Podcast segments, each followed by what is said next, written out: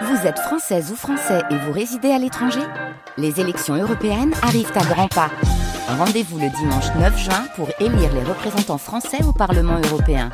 Ou le samedi 8 juin si vous résidez sur le continent américain ou dans les Caraïbes. Bon vote Bataille pour la culture. Marie-Vote de Saint-Pulgent. Aujourd'hui, le ministère des Créateurs. Bonjour et bienvenue dans cette grande traversée que France Culture consacre tous les samedis de sa grille d'été aux batailles pour la culture menées par les gouvernements socialistes de François Mitterrand. Et d'abord par Jacques Lang, dont nous célébrons ainsi le 30e anniversaire de l'arrivée au ministère de la Culture. Samedi prochain 6 août, la grande traversée traitera de la politique du tout des cultures. Le 13 août, nous nous intéresserons aux grands travaux. Le 20 août, à la bataille des industries culturelles. Et le 27 août, au rayonnement culturel de la France dans le monde. Aujourd'hui, nous allons parler du ministère des Créateurs. De 10h à 11h, une table ronde réunira des spécialistes et des acteurs de la période, en présence de Laurent Martin qui a publié en 2008 aux éditions Complexes Jacques Lang, Une vie entre culture et politique. De 11h à midi, nous vous proposerons un documentaire sur les fonds régionaux d'art contemporain, suivi de midi à midi 30 d'un entretien avec Jacques Lang.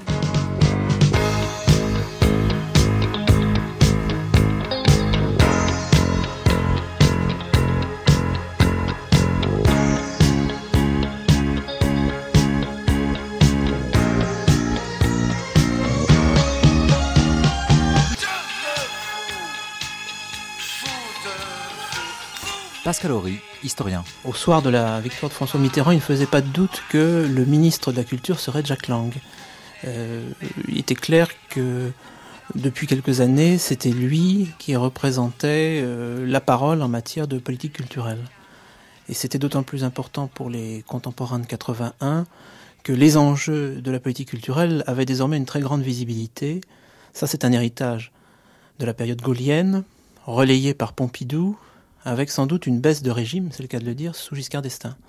Et François Mitterrand en a pris bonne note, certainement. Dans la dimension euh, monarchique des politiques culturelles, Mitterrand est tout à fait dans, le, dans la lignée du mécénat, je dirais, de François Ier à Georges Pompidou, en passant par euh, Napoléon Ier ou, III. Et Jacques Lang, à partir de ce moment-là, est, en effet, sans doute, euh, l'homme idoine pour François Mitterrand, parce qu'il a une capacité intellectuelle, il a une réputation dans un milieu certes restreint, mais euh, bien ciblé et assez parisien, culturel. Euh, il sera, en cas de victoire, le, le, le ministre de, de, la culture. Hein, c'est significatif. On avait commencé en 59 par les affaires culturelles. Mais le, le mythe langue est tel qu'on croit que c'est à lui qu'on on doit le basculement de l'affaire culturelle à la culture. En réalité, il a commencé sous Giscard, hein, significativement. Mais culture, c'est un choix. Si on avait dit action culturelle, euh, comme on le disait beaucoup à gauche et à l'extrême gauche dans les années 70, ça aurait été autre chose.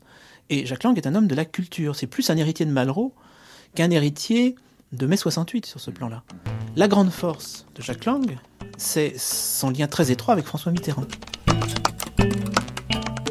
Il y a un peu plus de 30 ans, le 22 mai 1981, Jacques Lang devenait ministre de la Culture dans le premier gouvernement de Pierre Mauroy et débutait une prodigieuse carrière nationale et internationale de chantre de la culture française, carrière comparable seulement à celle d'André Malraux qui avait créé le poste 22 ans plus tôt.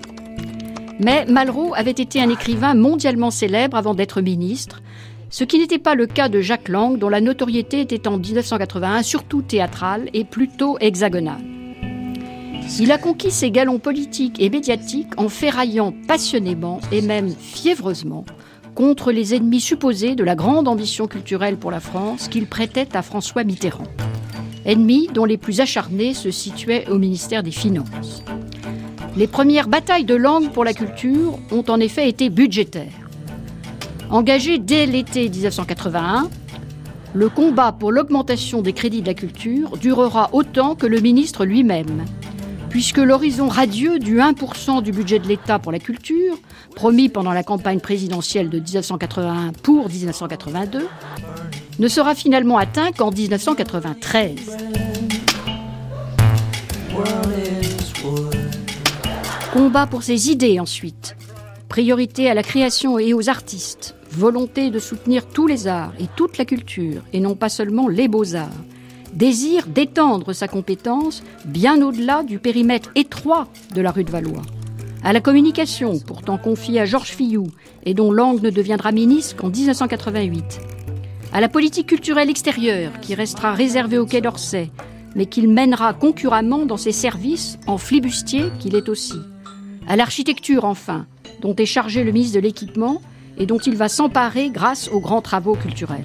Mais, comme le souligne Pascal Horry dans l'entretien que nous venons d'entendre, donné à Alain Weinstein en mai 2001 pour le 20e anniversaire de son ministère, Jacques Lang est avant tout un mécène fastueux, ami des arts et des artistes, un imaginatif infatigable, quoique maladivement anxieux, et un grand patron qui sait s'entourer de talents et de grandes personnalités tout en respectant son administration. Il s'en explique dans un entretien avec Jacques Chancel pour Inforum, diffusé le 1er février 1988. Lorsque je suis arrivé rue de Valois en 81, euh, j'ai eu la chance d'avoir autour de moi une mmh. équipe euh, de, femmes et d'hommes qui avaient une expérience du mmh. terrain. Ce n'était pas, si vous voulez, très souvent dans, les, dans les, cabinets des, ministres, euh, vous retrouvez bon, des fonctionnaires de grande qualité, des, technocrates mmh. comme on dit, mais très rarement des gens qui ont l'expérience du terrain. Et dans mon cabinet, plus de la moitié euh, euh, des personnes étaient des architectes, des gens de théâtre, de musique, qui avaient eux-mêmes mis la main à la pâte et qui savaient ce que ça voulait dire, se heurter aux difficultés pratiques, ceux qui, connaissaient, qui connaissaient la, la, vie et les, malheurs de, de, la vie d'artiste, et qui par conséquent ont pu m'aider à trouver des solutions concrètes. Que pensez-vous de Jacques Lang? J'ai toujours un peu de mal à parler de Jacques Lang, donc euh, j'estime beaucoup l'intelligence, mais j'avoue que je n'ai pas encore digéré les ténèbres et la lumière. Pour moi, de la part d'un homme intelligent, ça m'a suffoqué. Il a été ministre de la Culture ou, selon vous, ministre socialiste de la Culture? Je crois qu'il a été un véritable ministre de la Culture, mais qu'il a voulu le faire passer pour un ministre socialiste de la Culture. Et je crois que c'est une erreur. Euh, mais enfin, ceci dit, c'est un homme qui est profondément concerné par la chose culturelle et cela, euh, je dois le reconnaître, euh, tous les hommes politiques ne sont pas comme lui sur ce plan. Ceci dit, euh, il s'en sert un peu souvent comme propagande. C'est dommage, il vaut mieux que ça. Dans cet entretien diffusé lui aussi dans l'émission de Jacques Chancel du 1er février 1988, le compositeur Marcel Landowski, qui fut le directeur de la musique d'André Malraux, avant d'être le directeur des affaires culturelles de Jacques Chirac à la ville de Paris, reproche à Jacques Lang d'avoir affirmé que la victoire socialiste de mai 1981 avait permis aux Français de franchir la frontière qui sépare la nuit de la lumière. Une phrase que Lang n'a jamais prononcée, bien qu'elle figure dans la version écrite de son discours de présentation du budget 1982, discours prononcé le 14 novembre 1981 à l'Assemblée nationale. Ce débat budgétaire de 1981 est un triomphe pour le jeune ministre puisqu'il a obtenu le doublement de ses crédits et que la présence du Premier ministre Pierre Mauroy au banc du gouvernement souligne la portée politique de cette décision prise par François Mitterrand. Devant des tribunes remplies d'artistes et d'intellectuels médiatiques, le député socialiste de Paris, Jean-Paul Planchou, se réjouit de cette manne. Le communiste Guy Hermier demande qu'elle soit destinée à la création et Jacques Lang souligne, dans un discours resté célèbre, le rôle politique de son ministère. Nous abordons l'examen des crédits du ministère de la Culture. La parole est à Monsieur Planchou, rapporteur spécial de la Commission des finances, de l'économie générale et du plan pour 15 minutes. Monsieur le Président, Monsieur le Premier ministre, Monsieur le Ministre, Mesdames et Messieurs, nouveau rapporteur spécial des crédits de la culture, je me réjouis d'apporter à cette tribune le témoignage de la satisfaction qu'inspire à votre commission des finances le projet de budget pour 1982. Doublons la mise, avait déclaré François Mitterrand avant son élection. Aujourd'hui, c'est chose faite, puisque de 3 milliards en 1981, vos crédits passent à 6 milliards en 1982.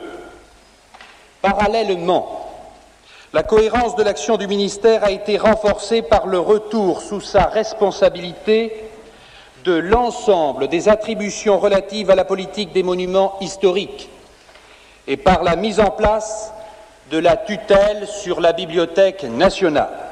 Monsieur le ministre, vous avez désormais un outil dont la cohérence est à la hauteur des enjeux.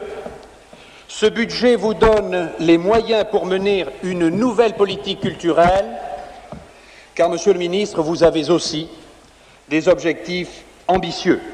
Les budgets antérieurs répartissaient la pénurie en définissant des secteurs prioritaires et en négligeant les autres, dont le développement était laissé à la bonne volonté des initiatives privées et surtout, et surtout des collectivités locales. Nous pensons qu'une nouvelle politique culturelle doit permettre une véritable libération des forces de création et de culture du pays. C'est votre orientation et vous savez, Monsieur le ministre, notre propre attachement à la création, le fait que, par exemple, les municipalités communistes de la région parisienne soient devenues, entre autres, un des principaux lieux de la création théâtrale française en donne une expression concrète, dynamique, pluraliste. Dans cet esprit, nous nous prononçons pour un soutien résolu à la création. Nous estimons par ailleurs indispensable de définir une politique d'essor de l'emploi artistique pour améliorer tout de suite la situation des artistes et garantir leurs droits afin que nombre d'entre eux cessent d'être ces sortes d'intérimaires, d'institutions qui ne peuvent fonctionner sans leur apport, sans leur concours, mais dans lesquels ils n'ont, en fin de compte, aucun ou si peu de pouvoir réel. Doubler le budget de la culture en temps de crise, est-ce bien raisonnable? Alors même que, sous l'impulsion vigoureuse du Premier ministre, le gouvernement et le pays se mobilisent pour gagner la bataille de l'emploi, l'urgence ne commandait-elle pas d'autres N'est-ce point là heurter de front le sens commun? Et puis, sur le chemin des interrogations décapantes, posons la question des questions. Un ministère de la Culture, pourquoi faire? Pour éclairer d'un coin de ciel bleu, d'un petit coin de ciel bleu, le sévère appareil de l'État? Pour apaiser les consciences malheureuses ou pour féconder l'avenir? La réponse à cette importante question, c'est le pays qui l'a, le 10 mai 1981, proféré. Rappelez-vous, mesdames et messieurs, les explosions de bonheur aux quatre coins de la France, les retrouvailles de la Bastille, l'invitation à la vie et au mouvement, le déferlement de joie dans toutes les grandes capitales du monde pour célébrer le commencement libérateur. Même élan, même appel, même enthousiasme le 21 mai lorsque, porté par le peuple de Paris, escorté par les écrivains, les créateurs, les savants de plusieurs nations, le nouveau président gravissait les marches du Panthéon à la rencontre de Jean Jaurès, de Jean Moulin et de Victor Schulcher. Qui peut oublier Comment pourrions-nous aujourd'hui oublier les visages et les voix du quartier latin et cette ferveur à l'unisson de l'une à la joie. Voici qu'enfin, un pouvoir, le pouvoir, n'avait plus peur ni de la jeunesse, ni de l'intelligence, et que pour la première fois les forces de la création se reconnaissaient en lui. Voici qu'enfin le pouvoir, un pouvoir, renouant avec la mémoire du pays, pouvait inventer à son peuple un avenir. Après une longue adolescence, l'âge de la maturité est enfin venu pour ce ministère. Il a 22 ans. L'heure du passage à l'âge adulte n'a que trop tardé. Parent pauvre du budget de l'État, il en était, disons, la cendrillon. 6 milliards de francs. Un doublement en francs constants, en francs courants. Première étape vers le 1% promis et décidé pour 1983. C'est la volonté même du président de la République, c'est la volonté même du Premier ministre, confirmée par le plan intérimaire. Monsieur le Président, Mesdames, Messieurs, saluons l'événement. On ne le reverra pas de sitôt. Et ce n'est pas chaque année qu'on doublera le budget de la culture. Jamais en une année l'administration de l'État n'avait connu pareille progression. C'est au fond une nouvelle naissance. André Malraux, à qui cette croissance avait été refusée, avait coutume de dire cependant pour minimiser l'importance des crédits de la culture et tentant de convaincre les députés, trois sous multipliés par deux, cela ne fait jamais que six sous.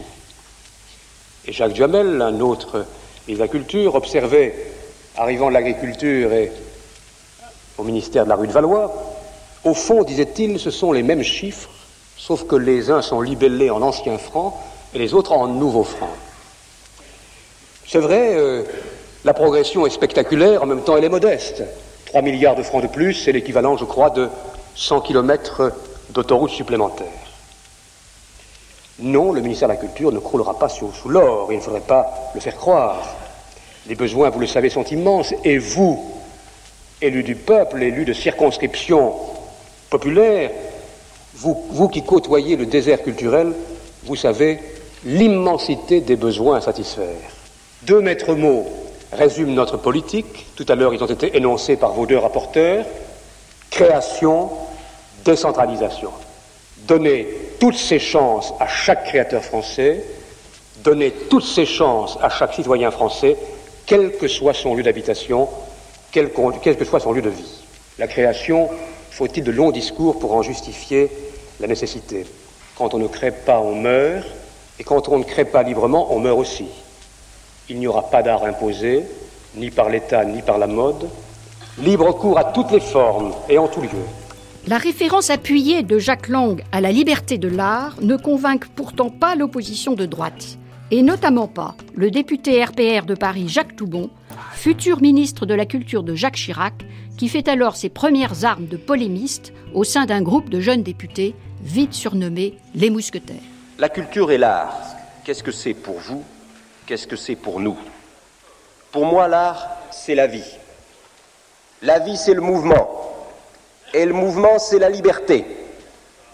En êtes-vous persuadé autant que moi? Par exemple, les moyens nouveaux qui vous sont donnés, très importants, ne seront-ils pas dévoyés pour imposer une culture, un art, une lecture officielle? Et vous-même, et vous-même, Monsieur le ministre, dans une interview que vous avez donnée à Playboy, en français, pas en américain, il y a deux mois, vous disiez l'État ne doit pas s'ériger en mécène unique. Et comme je cite les choses complètement, et en même temps, il n'est pas question d'abandonner l'activité artistique aux lois du marché. Voilà votre citation. Monsieur le ministre, Monsieur le ministre, vous le dites. Ce que je vous dis, c'est faites-le. De moi à vous, je serai prêt, non de moi à vous, ce n'est pas une question de politesse, c'est une question de sentiment. De moi à vous, Jack Lang, je serai prêt à vous faire crédit. Mais permettez-moi de douter quand j'ai en face de moi, est-ce qualité, le ministre socialiste de la culture d'un gouvernement socialo-communiste. Pourquoi Pourquoi Un peu de calme. Pourquoi est-ce que les membres de la majorité se fâchent lorsqu'on leur dit des choses qui sont vraies?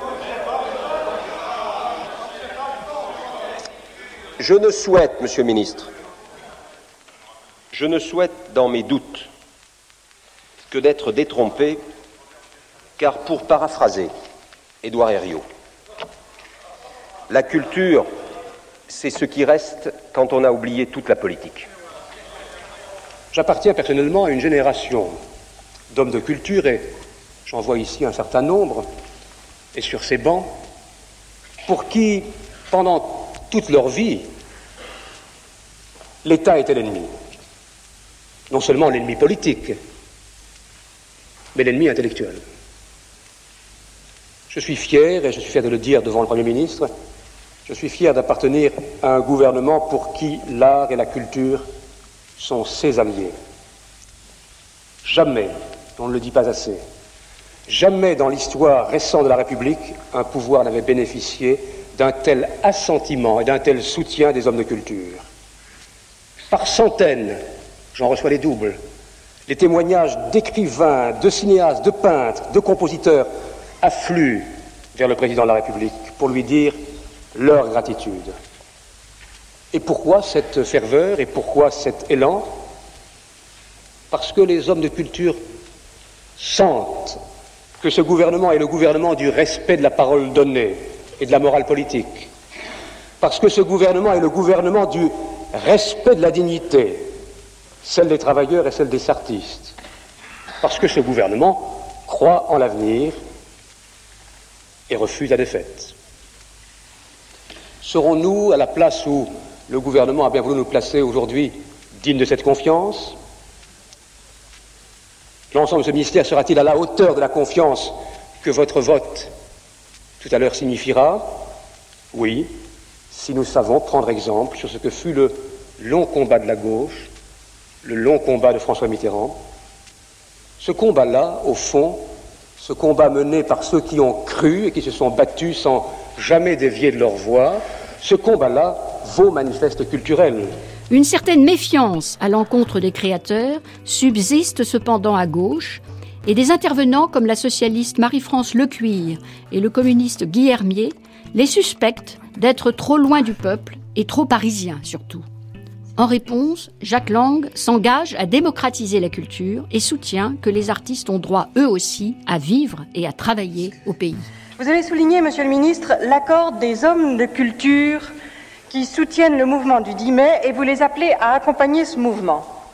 Et en effet, nous souhaitons interpeller les artistes sur leur pratique, sur leur public, sur leur création. Qu'ont-ils aujourd'hui à dire? Comment le diront-ils? Comment leur art respectif traduira-t-il les aspirations de nos générations?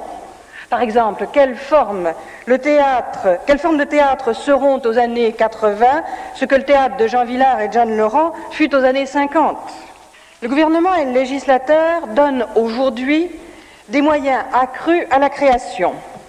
Que ce ne soit pas pour confirmer des fiefs, pour encourager l'ésotérique ou pour fortifier les coteries. Interpeller ces hommes de culture sur leur culture, sans oublier les militants de la culture, ces milliers d'hommes et de femmes, animateurs souvent bénévoles, toujours passionnés de centres culturels, de foyers ruraux, d'harmonie municipale, de chorales, de comités d'entreprise, de théâtre amateur, ces enseignants qui emmènent des classes au musée, au théâtre et au concert, ces organisateurs de salons locaux, de bibliothèques d'associations, de fêtes de quartier, ces militants de la culture craignent parfois d'être négligés, soit au profit des sportifs, soit au profit des créateurs. Pourtant, sans eux qui assurent la diffusion de la culture, il n'y aurait pas de création. Dans le même temps, nous faisons une question centrale de la lutte opiniâtre, et nous soutenons de ce point de vue vos efforts, qu'il faut mener pour faire reculer sans attendre la ségrégation face à la culture c'est qu'il serait à nos yeux grave pour le développement même de la culture et de la démocratie que demeure, voire s'approfondisse, le fossé creusé au fil des ans, du fait notamment de la politique de la droite, entre l'art, la création artistique et cette part considérable du peuple qui est l'avenir de la nation, la classe ouvrière, les travailleurs. Revivifier la vie associative, conquérir des libertés culturelles nouvelles dans les entreprises, élargir la participation de tous à la vie sociale et culturelle de la commune ou de la région, faire comme vous le proposez, que l'école s'ouvre enfin à toutes les formes d'enseignement artistique et surtout agir pour que la télévision ne reste pas ce qu'elle est, mais deviennent vraiment un formidable moyen de découverte des cultures, des créations de tous les arts autant de lignes d'action pour y parvenir. Mais il y a, à notre avis, plus. C'est, pensons-nous, sans attendre, qu'ensemble, élus, responsables syndicaux et politiques, animateurs de la vie culturelle, créateurs, il convient de réfléchir à la manière dont on peut faire bouger les rapports entre la classe ouvrière, les travailleurs et la création. Sans doute faut-il inventer, mais celles et ceux qui, à d'autres époques de forte expression du mouvement populaire, comme aujourd'hui justement, ont créé les maisons de la culture, mis à jour la décentralisation théâtrale, mené la bataille du livre, ont eu cette audace? C'est à la même audace que nous appelons aujourd'hui. La culture n'est pas la propriété d'une classe, pas plus qu'elle n'appartient à une seule administration, pas davantage, elle est la chasse gardée ou le bien privé d'une classe sociale. Et on le sait, la situation de division en classe sociale se traduit sur le plan culturel. Un Français sur deux n'a jamais vu s'illuminer une scène de théâtre. Trois Français sur quatre n'ont jamais franchi l'enceinte d'un musée. Un Français sur trois n'a jamais rêvé sur un roman ou feuilleté un livre d'art. Pourquoi? Pourquoi les plaisirs de l'esprit seraient-ils l'apanage exclusif de privilégiés du savoir et du loisir? L'acte du 10 mai, qui doit à chaque instant nous inspirer, impose aux dirigeants et aux hommes de culture de ce pays un devoir impérieux. Ne jamais oublier que si aujourd'hui, par ce doublement des crédits, une chance nouvelle est donnée à la création, c'est aux travailleurs et à, leur volonté que nous le devons. C'est à eux que notre ministère doit d'abord penser, sans paternalisme, sans condescendance et sans se faire trop d'illusions sur la difficulté qu'il y aura lentement, pas à pas, à transformer le paysage.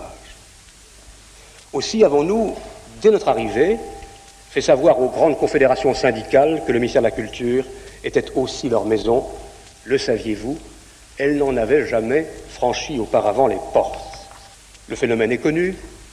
Des siècles de centralisation ont trop souvent dépossédé les provinces de leur richesse et de leur dignité. Aujourd'hui encore, telle une pompe aspirante, la capitale draine vers elle trop souvent et trop nombreux artistes, intellectuels, créateurs. On rêve d'un dialogue à mille voix et le plus souvent retentit seulement un soliloque. Le pays a tout à gagner à la résurrection des mémoires enfouies et au réveil des imaginations bridées. Fini la culture octroyée d'en haut, même d'une tribune comme ici ce soir, telles ces miettes au profit que Madame Boussicot, Madame Boussicot, du bon marché, la dame du bon marché, distribuait jadis au bon peuple. Chaque homme de culture doit savoir que quel que soit l'endroit où il est né, ou quel que soit l'endroit où il vit, il a un plein droit à poursuivre sur place son œuvre. Le vivre et travailler au pays s'applique aussi aux intellectuels et aux hommes de culture. La crainte que le ministère de Jacques Lang privilégie Paris et néglige les institutions et les acteurs culturels régionaux existe aussi dans les milieux culturels comme en témoigne le metteur en scène Maurice Sarrazin dans un entretien avec Kees Gore, diffusé le 1er juillet 1981 dans une émission consacrée aux perspectives du théâtre en France. Les hommes de théâtre attendent alors beaucoup de Jacques Lang, ce qui les expose aux déceptions, comme l'admet 20 ans plus tard, le 9 mai 2001, le dramaturge Pierre Laville au micro d'Alain Weinstein dans Surpris par la nuit. Quelles sont les nécessités d'une représentation théâtrale?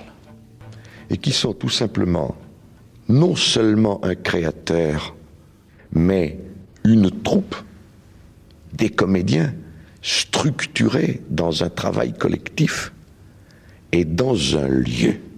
Je crois qu'il n'y a jamais eu dans l'histoire du théâtre d'autres définitions des possibilités de la vie du théâtre, en veillant bien entendu à ce que ce type d'aventure ne se passe que là où il y a, ou peut y avoir, un public pour non pas recevoir, mais soutenir, et je dirais même au contraire, euh, promouvoir cette action théâtrale.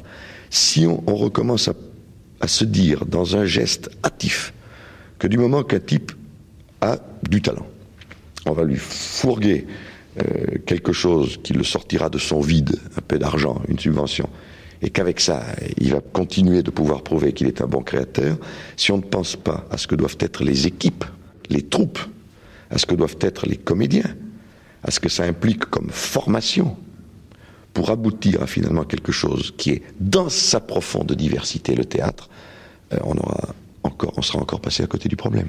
Derrière toute l'aventure politique de ces dix dernières années, nous sentons bien qu'il y a un grand mot qui justement s'appelle décentralisation, qui justement s'appelle régionalisation, qui justement s'appelle appel des ex-trucs qu'on appelait province par rapport à Paris, mais appel à permettre aux différentes cellules d'un pays d'avoir leur vie autonome, leur vie profonde et totale.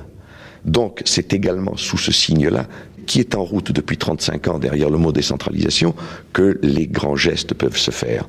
Je veux dire que le travail, je vais le résumer outrancièrement, d'un ministre doit être simplement de faire que, par exemple, la région Midi-Pyrénées, la région de Toulouse, se dote, et en l'aidant, bien sûr, du centre dramatique et, à côté de ce centre dramatique, des autres cellules de, production théâtrale, qui est simplement nécessaire pour la population de cette région. Jacques Lang était un homme de théâtre. Donc on a eu un ministre homme de théâtre dont les qualités ont été absolument, incroyablement bénéfiques et exceptionnelles. Euh, et on attendait donc, à cause de ça, qu'il fasse comme il avait fait à Nancy. On attendait sans doute qu'il soit aussi euh, ouvert au changement, à l'innovation, qu'il l'avait été à Nancy et qu'il soit ministre. Et c'est vrai que c'est, quand on est ministre, on n'est pas novateur, ou en tout cas on n'est pas novateur euh, d'une façon radicale. Malraux avait été, comparativement, Malraux était plus novateur que Lang, si vous voulez, le plan du théâtre. Je ne parle que du théâtre. Et donc, ce que je n'ai toujours pas dit de Jacques Lang, qui a été considérable, ça a été l'apport énorme de subventions, c'est-à-dire le fameux 1%, hein, hmm. vous vous souvenez Le doublement du budget de la culture. Le doublement, ça a été considérable, c'est-à-dire que euh, une énorme masse d'argent est arrivée, mais justement là aussi, si vous voulez, on attendait qu'elle aille aux jeunes compagnies, qu'elle aille à la découverte, qu'elle aille à la recherche, qu'elle aille à, l'expérimentation, elle est allée aux institutions. Et aux, qui dit institutions dit surtout au, ce qu'on appelle à la partie fonctionnement du budget, hmm. pas à la partie création. Et là, il y a eu euh, objectivement une occasion manquée. Après le triomphe du budget 1982, le budget 1983, discuté à l'Assemblée nationale le 3 novembre 1982, voit la fin de l'état de grâce pour Jacques Lang, qui n'obtient pas le 1% espéré et qui doit subir une vigoureuse contre-attaque de l'opposition de droite, où s'illustre un autre mousquetaire, le député de la Mayenne François Daubert, futur ministre du Budget et de la Recherche de Jacques Chirac. Monsieur le Président, Monsieur le Ministre, mes chers collègues, L'année dernière, euh, l'opposition avait été indulgente, je dirais même complaisante avec votre budget, car euh, il est probable que nous vous connaissions mal. Aujourd'hui, nous vous connaissons un peu mieux, nous connaissons un peu mieux vos goûts pour un pompiérisme peu économe des deniers publics, pour un anti-américanisme qui n'est pas primaire, c'est vrai, mais qui est néanmoins secondaire et fort marqué, et enfin pour un jdanovisme qui n'est sans doute pas stalinien, mais qui est néanmoins peint à la couleur rose. Alors, vous disiez tout à l'heure que nous étions sans doute des sceptiques. À vrai dire, non, nous sommes déçus. Nous aurions aimé, c'est vrai, que les moyens considérables qui avaient été mis dans le budget des affaires culturelles l'année dernière, est un petit peu inespéré, seraient mieux utilisés. Alors, première question, Monsieur le Ministre, il y a eu des engagements du gouvernement et du président de la République sur le 1%. Nous voudrions savoir quel est maintenant votre pronostic sur la date à laquelle le 1% sera atteint. C'est une question qui me paraît légitime de poser. D'autre part, nous voudrions également vous poser quelques questions sur euh, vos talents de gestionnaire. Ils sont quelquefois un petit peu contestés, je m'excuse de le dire. Je voudrais vous, demander, est-ce que vous pensez sérieusement que vous vous êtes bien battu contre, euh, à l'égard du ministre des Finances dans les arbitrages sur les annulations d'autorisation de programme Car il y a quand même 25% des mesures nouvelles de l'année dernière qui ont été amputés purement et simplement. Enfin, arrivez-vous de temps en temps à travailler avec vos collègues du gouvernement? Vos bisbilles avec euh, M. Fillou. Je crois que vous ne l'avez pas encore remplacé, mais écoutez, M. Schremer, tout à l'heure, on avait l'impression que c'était déjà fait. Ces, euh, quelques rivalités avec le ministre de la Communication sont, connues. Avec le ministère de l'Éducation, vous avez dit tout à l'heure que votre loi sur les enseignements artistiques était mise en, une mise en chantier active. Nous aimerions en savoir également un petit peu plus long. Alors ça, c'était le chapitre relatif aux questions sur vos talents de gestionnaire. Maintenant, votre budget en deux mots, car euh, il est déjà tard. Vous dites que c'est un budget de redéploiement au bénéfice de la province, un budget de décentralisation. C'est faux, c'est archi faux. C'est en, fait un budget parisien, un budget, un budget de prestige qui plaira à quelques snobs, très certainement, mais c'est un budget parisien. Ulcéré, Jacques Lang réplique en faisant la liste des créateurs qu'il a nommés dans les institutions et qui soutiennent sa politique. Parmi les promus, Patrice Chéreau prend la direction du théâtre des Amandiers avec une équipe brillante. Jean-Pierre Vincent à la Comédie Française, Streller à la tête de l'Odéon, dont le spectacle voici deux jours fut un triomphe, La Salle au théâtre de Strasbourg, Jean-Claude Drouot, Patrice Chéreau, Armand Gatti, M. Boljankino à la tête de l'Opéra de Paris, M. Noureyev à la tête du Ballet de l'Opéra de Paris. Nouvelle nomination, de nouvelles politiques pour le théâtre, pour la musique, pour le cinéma, pour la création littéraire, le statut de créateur et bientôt la présentation devant vous d'une loi sur les droits d'auteur, les droits dérivés et l'œuvre audiovisuelle. Patrice Chéreau, donc, euh, je vous le rappelais, euh, a pris la direction du théâtre des Amandiers à Nanterre. Il donnait ce matin euh, sa première conférence de presse pour annoncer son programme pour sa saison 1983. Il est avec Paul-Louis Mignon. Je pense que nous avons maintenant la liaison avec Paul-Louis. Oui, oui, oui, nous sommes là maintenant. Il y avait foule au Théâtre des Amandiers il y a quelques instants. Patrice Chéreau vient de terminer sa conférence de presse. Je l'ai arraché pour le conduire jusqu'au micro. Il y avait foule parce que c'est évidemment un événement. C'est une donnée nouvelle dans le paysage théâtral français qui est le fruit d'une rencontre. La rencontre d'un des équipements récents les plus originaux de la région parisienne, avec trois salles, et d'autre part d'une équipe réunie autour de Patrice Chéreau et de Catherine Tasca. Le terme de maison de la culture a été rayé, et si le lieu s'appelle Théâtre des Amandiers, Patrice Chéreau, je crois que vous mettez même en question le terme théâtre. Alors que, voulez-vous faire? Non, disons qu'il s'agit d'un théâtre, que je n'aimerais pas qu'il s'agisse seulement d'un théâtre, c'est-à-dire seulement d'une maison qui produirait des spectacles et qui les fournirait au public. Je pense qu'il y a une réflexion plus longue à mener. Je pense que depuis longtemps, nous tournons autour de l'idée de mêler théâtre et cinéma et que nous voulons avoir aussi une activité d'enseignement. Donc c'est un bâtiment qui va avoir comme vocation d'avoir trois volets, une production théâtrale, la mienne et celle d'autres metteurs en scène, une intervention dans la production cinématographique et dans l'élaboration de projets cinématographiques et une école de comédiens qui fonctionne d'ores et déjà depuis une semaine et euh, qui est une chose importante puisque ces activités qui ne seront pas publiques vont être finalement le moteur de l'entreprise. Théâtre d'abord, bien sûr, vous ouvrez, c'est le 22 février prochain. Exactement. Avec une création d'un jeune auteur français. Avec une de... création d'un jeune auteur français, avec une pièce de Bernard-Marie Coltès qui a 34 ans, qui a déjà vu euh, une pièce montée euh, deux fois, dont une fois au Petit Odéon, qui est un auteur tout à fait remarquable, je trouve, qui est quelqu'un qui sait écrire, qui a une écriture profondément, et qui, euh, cette pièce va être donc jouée, c'est une pièce à quatre personnages, qui sera jouée le 22 février, c'est l'ouverture, avec Michel Piccoli, Philippe Léotard, euh, Myriam Boyer et Sidiki Bakaba. Une innovation, première chose. innovation dans votre activité, vous voulez donner de nombreuses représentations pour que la population de Nanterre et de, des Hauts-de-Seine y soit associée. Je pense qu'il est important d'avoir une recherche particulière sur le public, qui n'est pas indifférent pour nous de venir à Nanterre plutôt qu'à Paris, c'est-à-dire de venir dans, euh, dans une région où finalement, et dans un département où finalement le dialogue sera aussi beaucoup avec des, des, spectateurs qui ne sont pas habitués à venir au théâtre. Et je pense que ça, c'est important. C'est important pour moi comme créateur, c'est important pour la maison. Il y aura la deuxième année André Engel qui va faire un montage, un travail, disons un spectacle. C'est-à-dire des metteurs en scène, là. C'est ça, c'est l'année des metteurs en scène, comme on dit. Si vous voulez, il y a André Engel, il y a euh, Luc Bondy, il y a Jean-Hugues Anglade. Il me paraissait important que cette maison soit la maison des auteurs, mais soit aussi la maison des acteurs et aussi la maison des metteurs en scène, si vous voulez. Et donc, je ne tiens pas du tout à avoir l'exclusivité, surtout pas. L'intérêt, finalement, c'est de pouvoir réunir autour de moi des gens que j'aime. Le débat budgétaire du 28 octobre 1985 à l'Assemblée nationale est le dernier du premier ministère de Jacques Lang. L'assistance est clairsemée et on sent le ministre sur la défensive alors que s'annonce le retour de la droite et qu'il n'a toujours pas obtenu le 1%. Mais il y croit toujours et reste fermement partisan de la priorité aux créateurs. Oui, je pose la question. Je vous pose la question. Je nous pose la question. Avons-nous assez agi en faveur de la création française? Nos médias accordent-ils une place suffisante aux artistes et aux créateurs, et en particulier les plus jeunes?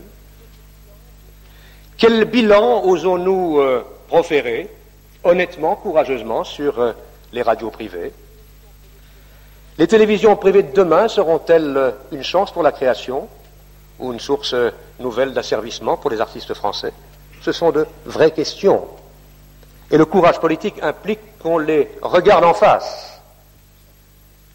Et je ne suis pas sûr que toujours aujourd'hui, les artistes et les créateurs français, en particulier les plus jeunes, puissent accéder à ces moyens puissants et considérables. Et je voudrais que pour l'avenir, lorsqu'il y a à choisir entre la logique de la création et la logique de la diffusion, ce soit la première qui l'emporte sur la seconde. Je crois malheureusement que les solutions que vous proposez de privatisation à outrance, d'abandon du service public, de suppression de toute régulation, n'aboutissent à autre chose qu'à la loi de la jungle, et par conséquent euh, à l'écrasement de la création et des artistes. Et c'est pourquoi je crois que nous sommes les mieux placés pour euh, entreprendre les actions nouvelles euh, qu'impose la situation d'aujourd'hui. Nous sommes les mieux placés pour assurer la continuité d'une action que nous avons engagée voici quatre ans. La gestion des affaires culturelles et restera un bilan positif, écrivait-il dans le quotidien de Paris. Ce que la droite au pouvoir n'a pas su et surtout n'a pas voulu faire, dégager de l'argent, mettre les créateurs de son côté, tenter de donner ou de rendre la vie au cinéma, à l'architecture, à la sculpture, honorer et encourager l'art par l'incitation publique et privée, faire de Paris une fête, qu'au moins elle ne le reproche pas à ses successeurs, qu'au moins elle ne fasse pas craindre un retour à l'inertie, à l'inaction, à l'indifférence teintée d'hostilité. Eh bien, le seul moyen de ne pas craindre le retour à l'inertie, à l'inaction, à l'indifférence teintée d'hostilité, c'est de donner confiance à nouveau à l'équipe actuellement au pouvoir. Et ma conviction est que ce qui n'a pas encore été réalisé depuis quatre ans le sera par nous-mêmes dans les cinq ans qui viennent. Rendez-vous à l'année prochaine. Le retour de Jacques Lang au ministère après les législatives de 1988 relance la politique de création, notamment dans le domaine de la danse contemporaine, alors en plein essor et qui investit spectaculairement le mythique théâtre de Chaillot le 5 avril 1989. Alors Rosita, une nouvelle programmation danse euh, au TNP Chaillot, c'est à la salle Gémier. C'est une chose nouvelle. Je crois qu'il n'y avait jamais eu de danse auparavant dans cette salle. Non, je crois que c'est la première fois et c'est à l'initiative donc du Théâtre contemporain de la danse, TCD. Ils investissent après le Café de la danse un nouveau lieu. Je crois que ça va être euh, très important, très intéressant. Et ils ont à leur programme deux chorégraphes, Jean-François Duroux et Catherine Diverès. Mais avant de rencontrer Jean-François Duroux, nous allons rencontrer donc le directeur du Théâtre contemporain de la danse, Christian Tamé, qui va nous expliquer le rôle du théâtre contemporain de la danse qui a été créé en avril 84 à l'initiative de Jacques Lang. Bon, le théâtre contemporain de la danse a été créé avec un objet, avec un objet initial qui tenait en trois points. Donc, globalement, c'est la défense de la danse contemporaine euh, française qui passe donc par sa diffusion parisienne. Donc, nous avons une saison dans différents théâtres parisiens, que ce soit le Centre Georges Pompidou, le Théâtre de la Ville ou autre, où nous présentons des, des jeunes chorégraphes, mais aussi des chorégraphes implantés en province, des compagnies implantées, enfin tout type de, toute nature d'artistes. Nous les aidons à produire leurs pièces par l'attribution de studios de répétition ici à la Cité des Arts et par la mise en place d'un certain nombre de services qu'on leur rend, que ce soit l'utilisation des fichiers, enfin un véritable centre de documentation de la danse contemporaine. Au jour d'aujourd'hui, le TCD est un peu, bon, a fait la preuve de sa maturité. Nous avons un millier d'abonnés. Ça joue un peu le rôle de label vis-à-vis des autres programmateurs. Simplement, nous sommes toujours nomades.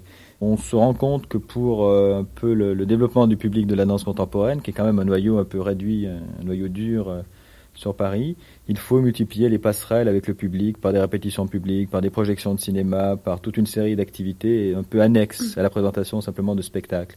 Et ça, ça ne sera possible que quand nous aurons la, maîtrise totale d'une salle. Et on espère qu'avec un lieu, qui serait sans doute euh, un prolongement de la cité musicale, de, la cité de la musique à la Villette, qu'avec un lieu, donc, nous pourrons imposer une image beaucoup plus forte et surtout une fidélisation du public. Le 1% arrive enfin pour le budget 1993, dont débat l'Assemblée nationale le 7 novembre 1992, six mois avant les législatives à nouveau gagnées par la droite. La réalisation tardive de la promesse de 1981 du candidat François Mitterrand, que Jacques Lang met à juste titre au crédit de sa persévérance, ne réussit pas à combattre le désenchantement dans l'aile gauche de la majorité, qui, par la voix du communiste Guy Hermier, demande compte à Jacques Lang du bon emploi de l'argent qui lui a été prodigué et lui reproche de n'avoir pas su éviter une crise de civilisation. En 1981, vous le rappeliez, monsieur le député, et vous aviez la bonté de citer la première intervention ici même, que j'ai relue aussi, à quelques mots près, je l'assume pleinement. En 1981, je vous présentais le budget du doublement des crédits de la culture. En 1992, c'est je crois le dixième budget que j'ai l'honneur de vous présenter, je vous présente le budget du 1%. En effet, je le revendique, je me suis entêté, avec le plein soutien du président de la République, qui n'est pas moins obstiné, je me suis entêté à maintenir le cap que nous avions fixé, atteindre le 1% du budget de la culture. Jamais, à aucun moment, il n'y a eu recul. Chaque fois, il y a eu avancée. Et aujourd'hui, nous franchissons ce cap du 1%. Alors on dira, euh, oui, euh, c'est une idée un peu mythique ou symbolique. Pourquoi 1% pas, Pourquoi pas 1 et quelques pourcents Pourquoi pas 0,90 Disons que ceux qui l'avaient conçu, ce thème qui a pris force en effet de mythe mobilisateur et d'utopie concrète, finalement n'avait pas trop mal calculé. Alors que ce soit Jean Villard ou tel autre, n'engageons pas ici de querelle en paternité, nous sommes nombreux, au moins sur ce plan, euh, Monsieur Hermier, nous sommes nombreux depuis longtemps déjà à avoir mené ce bon combat pour le 1%, et après tout, que chacun en revendique la paternité, euh, il n'en sera que plus fort comme moment que nous euh, vivons aujourd'hui. Pourquoi au terme de cette troisième législature, d'une longue période où vous et vos amis politiques, Monsieur le ministre, avez eu en charge les affaires de la France, je ne peux manquer de vous poser, comme l'aurait sans doute fait Jean Villard, cette question. Au service de quelle politique avez-vous mis votre pouvoir pour transformer la société d'un des pays les plus développés de la planète? Pour répondre à cette question, on ne peut échapper au constat que si le budget de la culture vient d'atteindre les 1% du budget de l'État, tout ce qui fait la force, la vigueur d'une politique culturelle, c'est par contre affaissé. Je veux parler de la capacité à acquérir de nouveaux savoirs, à partager de nouvelles émotions, de nouveaux plaisirs, à exercer de nouvelles pratiques artistiques à l'échelle non d'une trop courte élite, mais de tout un peuple. Bien sûr, on ne peut avoir une vision simpliste de ce mouvement. Force est cependant de constater que les choix de votre gouvernement, de vos gouvernements et ceux de la droite ont fait pire. Des choix qui ont pour l'essentiel sacrifié à la rentabilité financière immédiate, au cynisme de l'argent roi qui éclate aujourd'hui partout, ont engendré comme jamais des pauvres, des précaires, des chômeurs, des déshérités, des exclus, des pour compte, dans des proportions telles que la société française traverse une des plus graves crises de son histoire, une crise non seulement économique et sociale, mais politique et morale, une crise de civilisation. Quand la société va si mal, comment voulez-vous que la culture se porte bien? Jean Villard avait vu juste. Premier volet des archives Bataille pour la culture, une émission de Marivonne de Saint-Pulgent, Attaché d'émission Eugénie Pascal, Archivina Catherine Louis, réalisation Laurence Millet. Dans quelques instants, le débat.